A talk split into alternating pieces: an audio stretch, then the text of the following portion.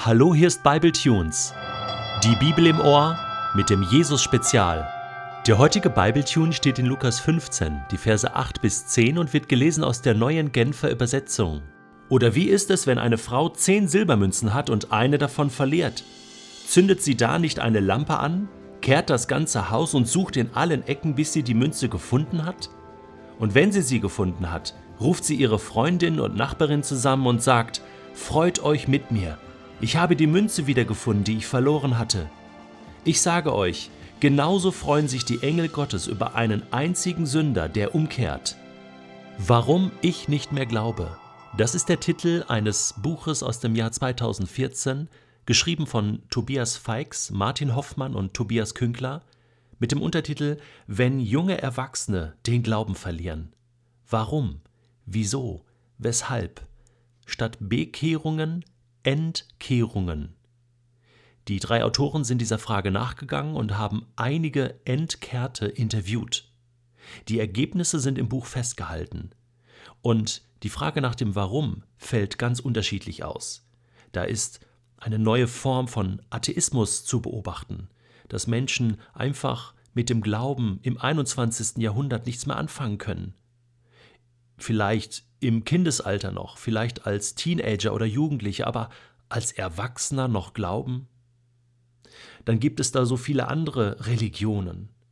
Dann gibt es die Frage nach dem Leid in dieser Welt und einige haben gesagt, ich kann an diesen Gott nicht mehr glauben, der dieses Leid zulässt oder der solche Regeln aufstellt wie im Alten Testament.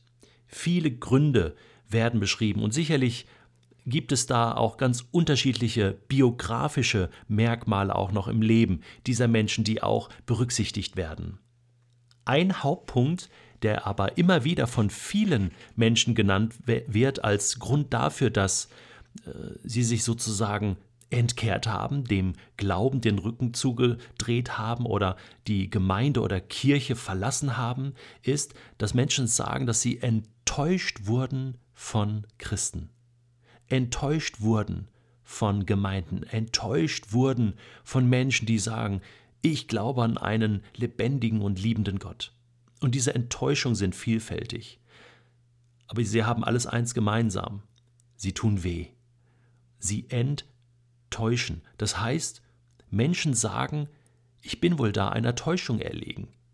Diese Christen behaupten zwar, dass sie glauben, aber sie führen ein Doppelleben. Sie tun nicht das, was sie sagen. Martina zum Beispiel beschreibt ihr Gefühl so. Ich fühle mich unter Christen oft so fremdgesteuert. Und ich habe Angst, dass ich wieder zu so einem Heuchler werde. Christen sind für mich Heuchler. Es gibt ganz wenige Christen, die ich sehr schätze und bei denen ich das nicht so empfinde. Aber die breite Masse, sage ich jetzt einfach mal, die kann ich nicht ernst nehmen. Anke formuliert es so. Wenn du mitarbeiten wolltest, waren zwei Sachen wichtig. Das eine war Sex vor der Ehe und das andere war Rauchen auf Freizeiten. Ich hätte eine Klassenkameradin in den Selbstmord mobben können, das hätte keinen interessiert. Wichtig war, dass ich nicht rauche und dass ich behaupte, keinen Sex vor der Ehe zu haben. Nicht, was ich mache, ist wichtig, sondern was ich nach außen transportiere. Und, und, und, und, und. Ich empfehle sehr, dieses Buch anzuschaffen und zu lesen. Und zwar selbstkritisch, mit offenen Augen für die eigenen blinden Flecke. Denn ich glaube, dass es Jesus in dem heutigen Gleichnis darum geht. Gott liebt alle Menschen. Gott enttäuscht nie. Gott geht jedem Menschen hinterher. Aber es passiert, dass uns Menschen verloren gehen. So wie der Frau eine Silbermünze verloren geht. Verstehst du? Das ist nicht Schuld dieser Münze, sondern diese Münze geht verloren.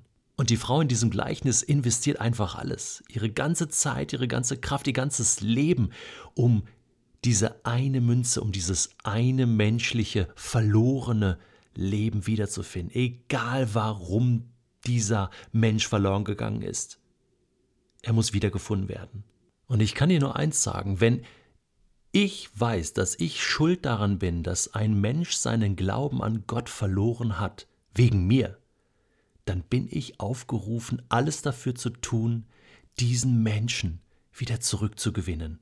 in Liebe, ihm nachzugehen, ihm die Tür wieder aufzumachen, beziehungsweise ihm zumindest die Tür offen zu lassen. Ich weiß auch, da kam ein junger Mann, der sehr reich war, zu Jesus, und Jesus sagt zu ihm, verkaufe alles, was du hast, und dann folge mir nach. Und dieser Mann ging weg, und Jesus ging ihm nicht hinterher. War das nicht auch so eine verlorene Seele? Warum geht Jesus ihm nicht hinterher? Hier haben wir einen Menschen, der sich grundsätzlich mal für sein Leben entscheidet. Und das akzeptiert Gott. Wenn ein Mensch aus freien Stücken sagt, Gott, im Moment will ich nicht, kann ich nicht, möchte ich nicht. Aber weißt du was? Trotzdem geht Jesus diesen Menschen hinterher. Es ist und bleibt nämlich ein verlorenes Schaf. Ja, aber jetzt wendest du vielleicht ein, was ist mit einem Menschen, der ganz schwere Fehler getan hat und äh, in unserer Kirche, in unserer Gemeinde ist, der hat Ehebruch begangen und äh, einen Menschen umgebracht, Steuern hinterzogen. Also, den muss man doch zur Rede stellen. Ja, unter sechs, unter vier Augen, sagt Jesus in Matthäus 18. Und dann, wenn er nicht mit sich reden lässt, dann, dann kannst du ihn auch äh, für eine Zeit lang ausschließen. Aber dann sagt Jesus, halte ihn als einen gottlosen Menschen, als einen Heiden, als einen Zöllner. Und was Jesus mit Zöllnern macht, das wissen wir ja bereits.